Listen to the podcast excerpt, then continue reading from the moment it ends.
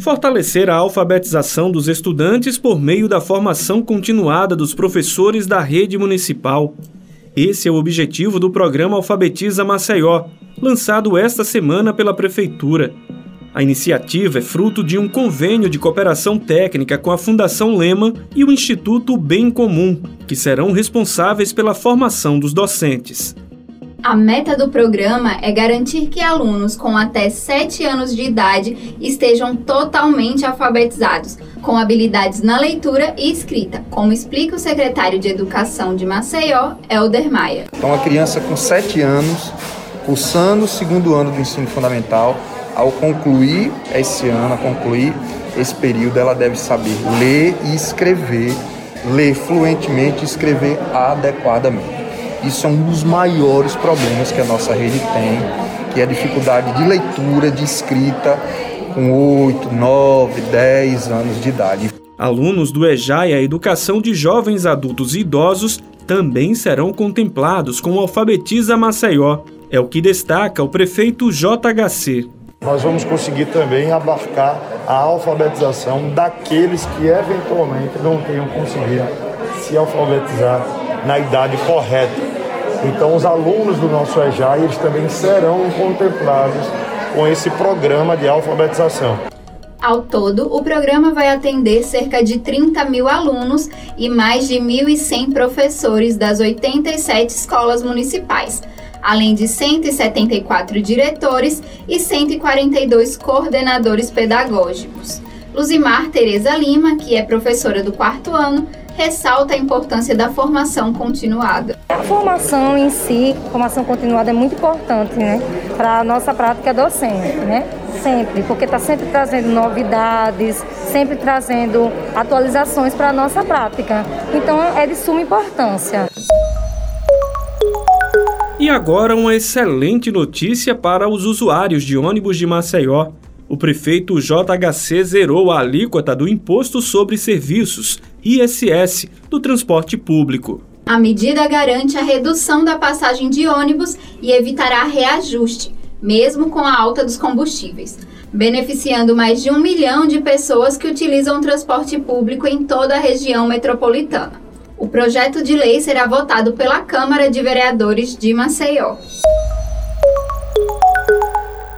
a Prefeitura de Maceió ampliou o acesso à segunda dose de vacinas contra a Covid. A segunda dose da Coronavac, que antes era aplicada apenas no shopping pátio, já está disponível em todos os pontos fixos, assim como a AstraZeneca e a Pfizer. Como explica o coordenador do Gabinete de Gestão Integrada para o Enfrentamento à Covid-19, Cleidson Moura. A gente amplia a segunda dose de é, Coronavac a AstraZeneca e a Pfizer já estão sendo aplicadas em todos os pontos, e a Coronavac, que estava só no pátio shopping, está agora em todos os oito pontos de vacinação. E óbvio que as 20 unidades de saúde seguirão atendendo com a AstraZeneca na segunda dose. Então é a oportunidade que a prefeitura dá de ter vários canais, vários pontos para vacinação. O Corujão da Vacina também está de volta, funcionando das 9 da manhã às 9 da noite, nos shoppings Maceió, em Mangabeiras, Pátio no Benedito Bentes, além dos drive-thrus do Jaraguá e Serraria. Nos pontos da Praça Padre Cícero, no Benedito Bentes, Terminal do Osman Loureiro, Clima Bom, Ginásio Arivaldo Maia, Jacintinho e Papódromo, no Vergel, a vacinação ocorre das 9 às 4 da tarde. Especialistas defendem a urgência de completar a vacinação o mais rápido possível para conter o avanço das variantes que têm maior potencial de transmissibilidade.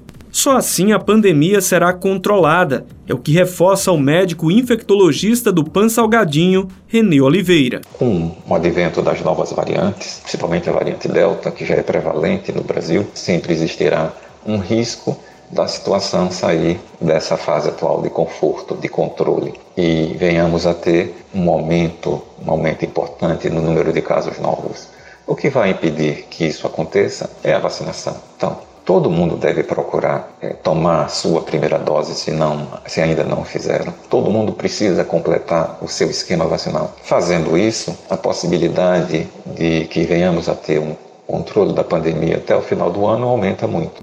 Maceió também iniciou a aplicação da terceira dose em idosos com 70 anos ou mais que tenham completado pelo menos seis meses desde que tomaram a segunda dose da vacina contra a Covid-19.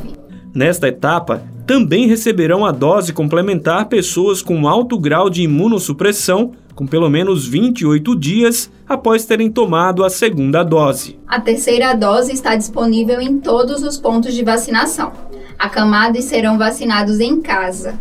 Uma nota técnica do Ministério da Saúde recomenda para esta etapa a intercambialidade entre vacinas, ou seja, todo esse público tomará vacinas diferentes das que foram administradas nas doses anteriores. Quem tomou as duas doses da Coronavac e da AstraZeneca tomará a dose da Pfizer, e quem tomou as duas doses da Pfizer tomará a dose complementar da AstraZeneca. Para mais informações, acesse vacina.maceió.al.gov.br.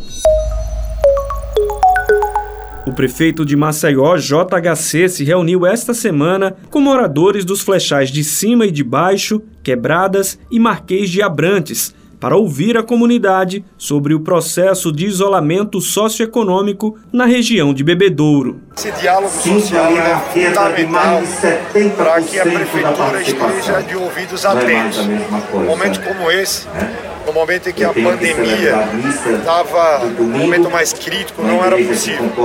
Agora já conseguimos reunir em loco, né, nos bairros afetados, um número razoável de pessoas para que a gente já possa escutar os antigos moradores da região e as vítimas dos afundamentos dos quatro queridos bairros da nossa capital, para que a gente possa estar discutindo as melhores soluções. De acordo com o presidente da Associação dos Moradores de Bebedouro, Augusto Cícero, o intuito do encontro foi para que a prefeitura pudesse ouvir as demandas dos moradores e em seguida buscar a solução do problema.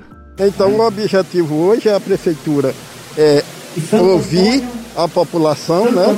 E a partir daqui a gente continuar em busca de uma solução. Como é que vai ficar a situação desses moradores? Vai haver revitalização? Vão ser realocados? O prefeito JHC explicou como a prefeitura pode ajudar na solução dos problemas. Vale lembrar que além das ações da prefeitura, que nós temos autonomia para isso, é um tema, um tema complexo que envolve vários órgãos e que a gente precisa estar dialogando. Então a prefeitura será um agente facilitador nesta interlocução. Então o que nós queremos é nos colocarmos à disposição de toda a sociedade, sobretudo das vítimas, para levarmos esses apelos e esses anseios para os órgãos competentes e no que couber Como é que a igreja vai agora bater em retirada e deixar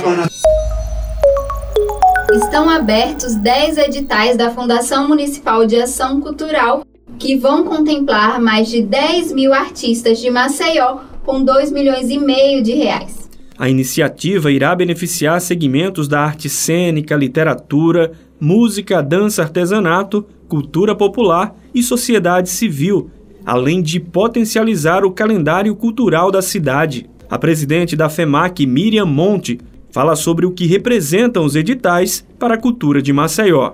Significa o fortalecimento da cultura e dos artistas locais. O maceioense verá a arte por todos os cantos. Luz depois de um período longo de escuridão. A pandemia afetou bolsos e almas na mesma intensidade.